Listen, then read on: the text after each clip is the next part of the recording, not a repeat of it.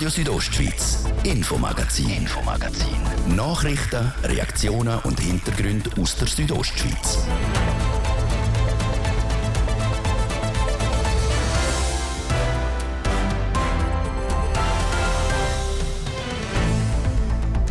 In Wien, Nief On und im Fokus heute im ersten Infomagazin auf RSO im Jahr 2023.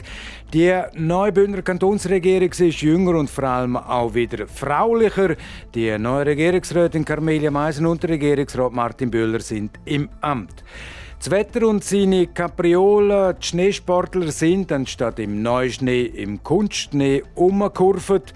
Es sind weniger Gäste nach Graubünden gekommen, was vor allem die kleineren Wintersportgebiete zu spüren kriegten, vor allem die, die nicht technisch beschneen.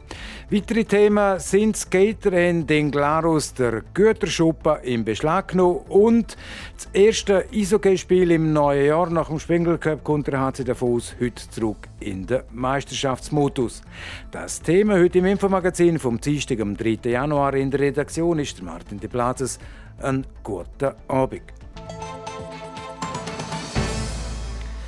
Die Wintergefühle die kommen momentan gar nicht in Gang. Schon vor Weihnachten ist es außerordentlich warm und so haben wir halt mit Evergreens wie dem da müssen Vorlieb nehmen.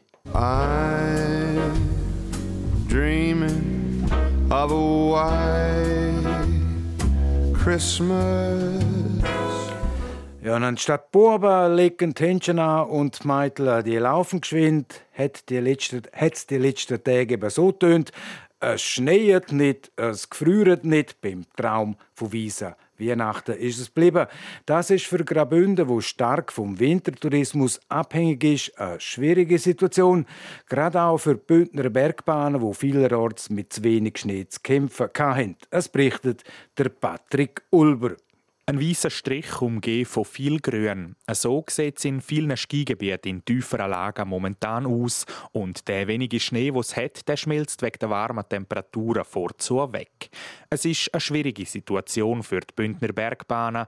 Eine Bilanz zum Weihnachtsgeschäft ist darum schnell gezogen. Zu warm, zu nass und trotzdem überraschend erfreulich. Sagt der Präsident der Bergbahn Graubünden, der Martin Hug. Ganz so einfach ist es dann aber doch nicht. Schaut man die Zahlen ein bisschen genauer an, fällt der Transportumsatz bis Ende Jahr 5% tiefer aus als beim letzten Weihnachtsgeschäft. Schlechter ist die Situation bei den Ersteintritten. Die sind um knapp 20% zurückgegangen. Vor allem Tagesgäste haben gefehlt. Die Gäste, die aber rum waren, waren die zufrieden. Wir haben sehr viele positive Rückmeldungen bekommen. Das ist aber sehr oft so, wenn die Schneelage dünn ist, das Wetter aber gut ist, dass die Leute das sehr schätzen und auch sehen, was die Mitarbeitenden von der Beschneiung oder von der Pistenmaschine für einen super Job machen. So sind es auch die grossen Skigebiete mit vielen Schneekanonen, wo der grösste Teil vom Kuchen abkriegen. Von über 50 Mitgliedsunternehmen bei der Bergbahn Graubünden haben 88 Prozent vom ganzen Umsatz ausgemacht. Die Schneekanonen sind die aber nicht der wichtigste Faktor. Die Höhenlage ist das, was es ausmacht. Man hatte eine dünne Schneedecke und alle die, die Skigebiete und Pisten und Bahnen hatten, von 2000 Meter bis auf 3000 Meter, die haben von dem können profitieren und haben wirklich das Gesamtergebnis rausgerissen. So der Präsident der Bergbahn Graubünden, der Martin Hug. Das beste Weihnachtsgeschäft fährt darum auch das Oberengadin ein. Die guten Voraussetzungen mit den kalten Temperaturen und der trockenen Luft führen dazu, dass in der laufenden Saison bis an Silvester nur knapp 2% weniger Gäste auf der Oberengadiner Piste im Vergleich zum letzten Weihnachtsgeschäft unterwegs sind. Während es dort also gut aussieht, ist in Splügen das eingetroffen, wo man zu dieser Jahreszeit eigentlich mit allen Mitteln will verhindern Die Bergbahnen stehen seit gestern still, die Unterlage fehlt, um überhaupt noch Pisten zu machen. Noch nicht ganz so schlimm ist die Situation im Skigebiet Grüstenhausen. Die Pisten, die offen sind, sind die gut, sagt der Direktor der Andries Melentin.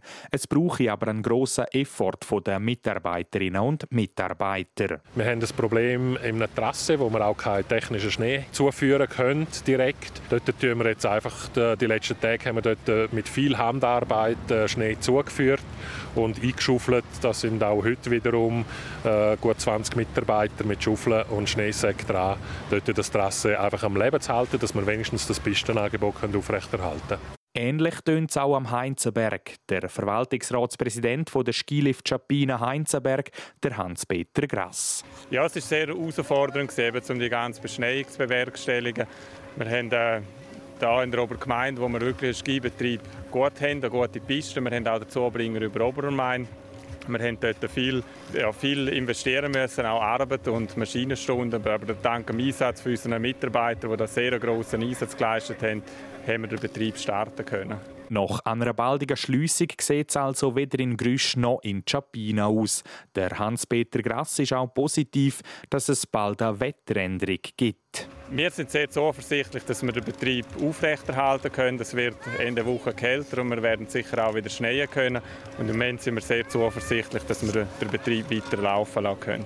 Noch gerne gelaufen sind der Winter die Skilift auf Brambrüsch. Dafür kann man dort seit Weihnachten wieder biken. Ein Angebot, das laut dem Geschäftsführer der Bergbahn nach Chur Bündenstein, Patrick Arnett, gut angekommen ist. Trotzdem hofft man auf dem Churer Hausberg schnell auf die Frau Holle. Im Winter wenn die Leute Skifahren und grundsätzlich ist es äh, so, dass wenn wir einen Skibetrieb haben, generell halt schon mehr Gäste am Berg haben in einer kürzeren Zeit. Der Schnee der wird aber definitiv nicht nur auf Brambrüsch, sondern in allen Skigebieten sehnsüchtig erwartet. In dem Sinn bleibt wohl nur noch zu sagen: Let it snow, let it snow, let it snow. Uhu, und hoffentlich können die Buben anlegen und die Mädchen dann wieder auch wieder geschwind laufen. Die Wetterkapriolen der letzten Tage die sind heute auch beim Neujahrsapero von Graubünden Ferien das dominierende Thema gewesen. Vor dem ersten Saisonhöhepunkt von dem Winter haben vor allem Bündner Hoteliers vom sehr guten Buchungsstand geredet. Rausgekommen ist es trotz dem frühlingshaften Wetter denn nicht sehr, sehr gut oder eben wegen dem frühlingshaften Wetter nicht sehr, sehr gut. Aber trotzdem ist die Branche zufrieden, wie der Präsident von Hotellerie Suisse Graubünden, der Ernst Aschi Wirsch, im Interview mit der Anatine Schlegel sagt. Wir haben schon nicht ganz das erreicht, was wir das letzte Jahr geholt haben. Etwa 4, 5, 6 Prozent gehe ich davon aus, dass wir weniger Umsatz und weniger Leute haben. Wegen dem Wetter, wegen dem Schnee. Mehr Sorgen machen wir jetzt eigentlich, was vor uns liegt im Januar. Der Februar sieht sehr gut aus und März ausgezeichnet vom Reservierungsstand. Also es ist eine sehr ambivalente Situation zum Einschätzen, aber wir sind dankbar, weil wir reden auf höherem Niveau sind in dem Fall doch ein paar Leute gekommen, trotz der schwierigen Wetterbedingungen? Ja, es sind eigentlich viele Leute gekommen. Vor allem haben die, die gekommen sind, gut Geld ausgegeben. Also uns freut es auch, wenn man nicht zu sparsam ist mit dem Geld, sondern dass man ein bisschen Geld ausgibt. Und von dem her, die Hoteliers sind so verhalten äh, positiv, so was ich spüre. Und das freut mich eigentlich. Wobei, eben jetzt ist es einfach schon ein bisschen zu warm und ich hoffe einfach nicht, dass es noch lang wird, sonst nicht, dass plötzlich die Skifahrer wieder von Golf spielen Genau, eben, es hat ja nicht so viel Schnee gegeben. Wie hat man da Gäste unterhalten? Also es ist so, Weihnachtsfest ist eigentlich das Familienverhältnis im Vordergrund. Man will trinken, man will essen, man will reden, man will zusammen sein. Also von dem her sind Winterspaziergänge genauso populär wie Skifahren. Das verändert sich natürlich nachher im Januar und Februar. Dann sind die sportlichen Aktivitäten prioritär. Jetzt Weihnachtsfest nicht so, darum sind die Einbußen auch nicht so groß. Auf der anderen Seite stelle ich doch fest, dass der Nachholbedarf nach Corona zum Festen, unterhaltsam sein und Party feiern sehr groß ist. Also die Champagnerflaschen haben geknallt. Genau, es sieht ja jetzt auch für die Zukunft nicht viel besser aus mit dem Schnee. Wie schaut man da in Zukunft? Ja, man muss sehr viel Vorbehalte in Entschlüsse, also indem dass man zum Beispiel Alternativprogramm macht, dass man tatsächlich vielleicht unter Umständen sogar wieder Sommerwanderweg aufmacht, wenn das wirklich nachhaltig so bleibt. Auf der anderen Seite, ich glaube, die Leute sind so übererregt, dass sie Ruhe Zurückhaltung und vielleicht auch ein bisschen ja, sich zurückziehen, sich vielleicht auch leisten. Das wünschen wir uns natürlich, dann müssen wir sie gar nicht so oft abhalten. Das wäre eigentlich das ideale Programm. Ferien ist eigentlich nicht ein Powerprogramm, wo man permanent wieder aus sich auspowert und dann müde zum Arbeiten zurückgeht, sondern man sollte sich eigentlich erholen und vielleicht können wir das bewusster ansprechen. Sie haben es vorher erwähnt, man plant auch Alternativen. Können Sie das ein bisschen genauer ausführen? Was wären das für Alternativen? Alles, was draussen möglich ist, also wir, der Mensch will sicher nicht innerhalb der Räumlichkeiten bleiben, sondern er will draussen. Er will die Natur geniessen. Das kann man natürlich außerhalb vom Skifahren und Langlauf auch indem dass man sich aktiv bewegt. Das könnte ich mir gut vorstellen, dass man plötzlich geführte Wanderungen macht, so wie man das im Sommer macht. Das ist ein bisschen komisch. Oder äh, dass man Schatzsuchen macht, also dass der Hotel sich etwas einfällt. Wie können die der Teil der Gäste, die sich aktivieren wollen, wie kann er die aktiviert halten? Und die, die in Ruhe lassen hoffe ich natürlich, dass er die in Ruhe lässt. Und jetzt bei der Bergbahn ist klar, was für Herausforderungen daraus entstehen mit dem Schnee, der eben nicht da ist. Wie sieht es bei der Hotellerie aus? Ich denke, die Hotellerie hat ein bisschen mehr Schnuff, weil der, der schlussendlich kommt, der kann sich andersweitig beschäftigen. Auf der Bergbahn ist es natürlich schon, man geht rauf, weil man Skifahren will. Bei uns ist der Fächer der Aktivitäten grösser aber wir sind auch abhängig. Also es ist nicht so, dass wir können sagen wir können jetzt das durchheben bis im März. Da gibt es ein echtes Problem. Als äh, Touristiker und als Hotelier ist man geboren, optimistisch zu sein und sich immer wieder zu sagen, komm, ich mache mir jetzt nicht Sorgen im Vorrat, was wird im Februar, März sein, sondern mm, höchstwahrscheinlich haben wir jetzt zehn Tage, wo wir überbrücken müssen und dann irgendein schwieriger schon kommen. Und jetzt sage ich noch etwas ganz Positives in einem negativen Kontext. Der Januar ist jetzt der entscheidendste Monat, obwohl er natürlich ein wichtiger Monat ist. Aber Februar, März ist doch noch ein bisschen wichtiger von der Wertschöpfung her für die Hotellerie. Und jetzt das ist ja auch ein Trend, der in den nächsten Jahren wahrscheinlich nicht besser wird. Wie tut man da längerfristig entgegenwirken? Der längerfristige Trend ist ganz klar, dass die Hoteliers sich nicht mehr leisten können, nur noch vier, sechs, sieben Monate aufzahlen. Sie werden mittelfristig müssen 10, 11 Monate Destinationen werden. Das wird eine Verlagerung geben, auch von den Aufgabenstellungen, die der Hotelier wird haben. Also Arbeiten in den Bergen sicherstellen. Dann braucht es aber auch eine Infrastruktur. Und das ist im Kontext eigentlich, wo wir jetzt hinter den Kulissen am Arbeiten sind, dass es auch möglich ist, im Mai im Kanton Graubünden schöne Ferien zu machen, was man heute noch schwierig äh, sich vorstellen kann. Aber das muss sich verändern, also es wird sich verändern. Das ist der Trend, der eigentlich vor uns liegt. Sagt der Präsident vom Branchenverband Hotellerie Suisse Graubünden, der Ernst Aschi Wirsch.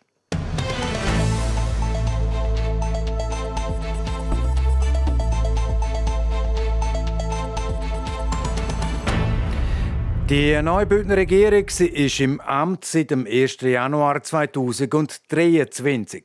Wegen der Amtszeitbeschränkung haben die Regierungsräte Mario Cavicelli und Christian Radgeb per 31. Dezember ihre Ämter in der Exekutive müssen abgeben. Die neuen haben übernommen. Carmelia Meisen von der Mittepartei übernimmt das Departement von Mario Cavicelli, das Departement für Infrastruktur, Energie und Mobilität. Der Martin Böhler von der FDP, das Departement von Christian Rackeb für Finanzen und Gemeinden. Ich habe die beiden heute beim traditionellen Neujahrsapero von Graubünden Ferien in Chur per, per Zufall getroffen. Wäre ein bisschen übertrieben gesagt. An dem Anlass kommen damals Dutzende von Leuten aus Politik, Wirtschaft, Kultur, Zusammen sie gehen sich ein Stelldich ein von einheimischen Auswärtigen und von allen Pazifiken. Die beiden neuen Regierungsräte sind seit dem Neujahr im Amt und heute haben sie das Büro bezogen. Frau Meissen, wie sind Sie ins Amt gestartet? Tipptopp. Heute war mein erster Arbeitstag, als ich morgen früh von Castries in Synergia gefahren bin, die Leute kennengelernt, äh, bereits vorher ähm, erste Fragen geklärt mit dem Generalsekretariat, die nächsten Wochen bereits vorbereitet. Ja, das sind schon die Arbeiten, die ich bisher gemacht habe oder einen ersten Überblick gekriegt habe. Das ist ein bemerkenswerter Lebensabschnitt, den Sie jetzt antreten als Mitglied der Bündner Regierung. Ja, das ist es so. Ich habe mich extrem gefreut jetzt auf den Tag. Ähm, es ist eine große Ehre und Freude, das Privileg, das Amt dürfen auszuführen. Äh, vorher hat mir der Claudia Lardi gerade gesagt, los, du darfst jetzt das schönste Amt auf dieser Welt tätigen und ich glaube, das ist wirklich auch so. Ich freue mich sehr. Und dank Ihrer Wahl als Bündner Regierungsrätin wird jetzt Exekutive im Kanton Graubünden weiblicher. Das ist Zeit geworden, vier Jahre jetzt nachdem Barbara Jan Umsteiner aus der Regierung austreten ist. Ja, das ist so. Wir sind jetzt wieder ein gemischtes Team. Ich glaube, das ist wichtig und richtig und ich werde da sicher auch mit meinem Geschlecht andere Überlegungen und Akzente reinbringen. Martin Bühler, auch gerade das Amt antreten als Regierungsrat und Finanzdirektor gestartet? Ja, ich meine wohl. Ich konnte heute auch mit dem Generalsekretär zusammensitzen, am Morgen früh erste Absprachen treffen. Ich habe gestern schon ein meine Sachen gebüschelt, ganz für mich allein und ein bisschen das Graue Haus erkundet und freue mich jetzt, dass es weitergeht und richtig losgeht. Wie ist das Gefühl in der Bauchgegend jetzt, äh, des Gesamt anzutreten? Ja, es ist mehr der Kopf, den ich brauchen äh, in den nächsten Monaten und hoffentlich Jahren. Ähm, der, der Druck habe ich schon gespürt. Jetzt. Ich war nervös. Meine Frau hat mir gesagt, du bist nervös. und es ist gut, dass es jetzt losgeht und dass man konkret anfangen zu packen. Martin Böhler, Carmelia Meisen, alles Gute zum Start in der Bündner Regierung. Die beiden neuen Regierungsräte sind es die heute ihre Büro in Chur bezogen haben. Carmelia Meisen und der Martin Böhler. Ihre Vorgänger, der Mario Cavicelli und der Christian Rackeb, sind heute beim Neujahrsapero von Graubünden Ferien in Chur auch dabei gewesen. und beide haben sie so erlebt ziemlich pazifik. Und jetzt eine kleine Unterbrechung für das Wetter und den Verkehr. Das Wetter präsentiert von disco-fox.ch. Die Tanzschule in Chur für Partyspaß. Jetzt mit neuen Kürzen, damit du auf jedem Fest daheim bist. Auf disco-fox.ch. Nach den letzten Regentropfen vor Nachmittag wird es heute in der Ostschweiz wieder trockener auf Abend. Morgen Vormittag dann zuerst noch sehr sonnig, gegen den Nachmittag dann wieder ein Mix aus Sonne und Wolken. Temperaturen morgen Mittwoch. In Davos wird es 5 Grad, Krono bis zu 9 und Ilanz bis zu 7 Grad. Verkehr präsentiert von Girica Win AG. Reinigungen, Hauswartungen, Schneeräumungen in Chur. Ihre professionell, kompetent und zuverlässige Partner wünscht gute Fahrt. Es ist ruhig auf der Südostschweizer Straße, einzig Davos. Wenn ihr von Davos darf auf Davos Platz auf der Promenade unterwegs sind, brauchen ihr ein bisschen Geduld. Dort haben wir aktuell bis zu sieben Minuten länger. Hebt Sorge, kommen gut an. Verkehr. Und jetzt geht es weiter mit dem Infomagazin. Ich gebe zurück zu Martin de Platzes. Radio Südostschweiz, Infomagazin, Infomagazin. Nachrichten, Reaktionen und Hintergründe aus der Südostschweiz.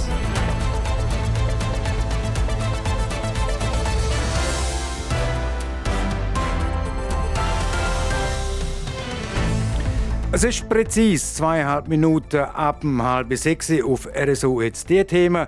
Skater haben in Glarus der Güterschuppen im Beschlag genommen und im Sport das erste Eishockey-Spiel im neuen Jahr nach dem Spengler Cup kommt der HC Davos heute zurück in den Meisterschaftsmodus. Jetzt in der Kanton Glarus, wo wie in anderen Regionen auch der Boden normalerweise gefroren ist, es nass und kalt ist und dann man gewisse Sportarten draussen nicht wirklich gut kann ausüben Zum Beispiel Skaten.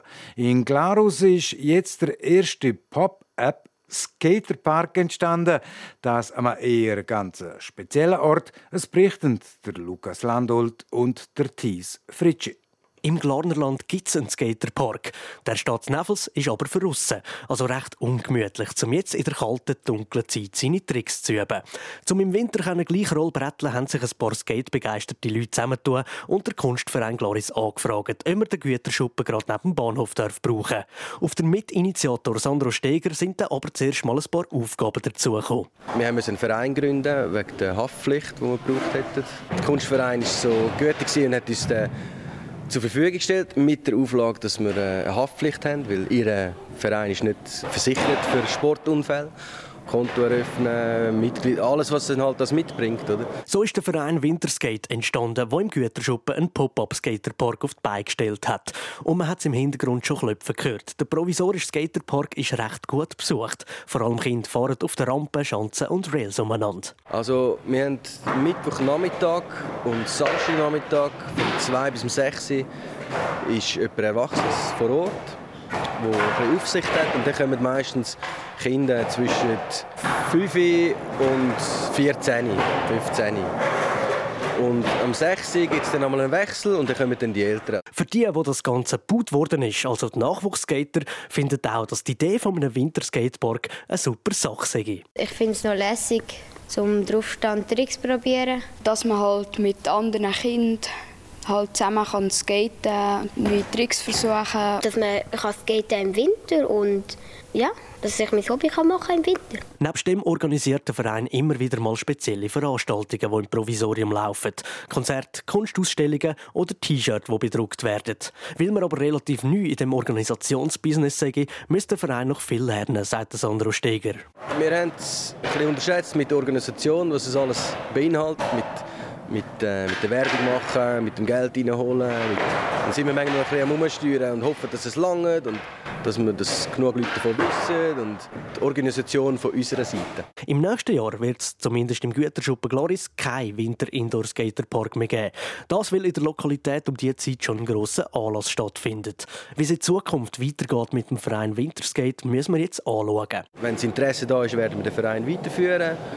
Und wir sind jetzt am Diskutieren, wie wir es dann weitermachen, ob wir vielleicht einen neuen Ort suchen, wenn das Interesse da ist, oder in was für einer Form, dass wir dann das weiterführen.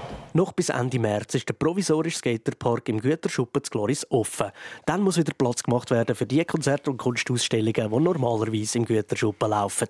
Und all die Rampen und Schanzen, wo die Kinder drauf skaten können, hat der Verein Winterskate selber gebaut. Und das nicht etwa für Millionen von Franken. Das Material für den Bau und die Miete vom Güterschuppen kostet alles Zimmer 4'500 Franken.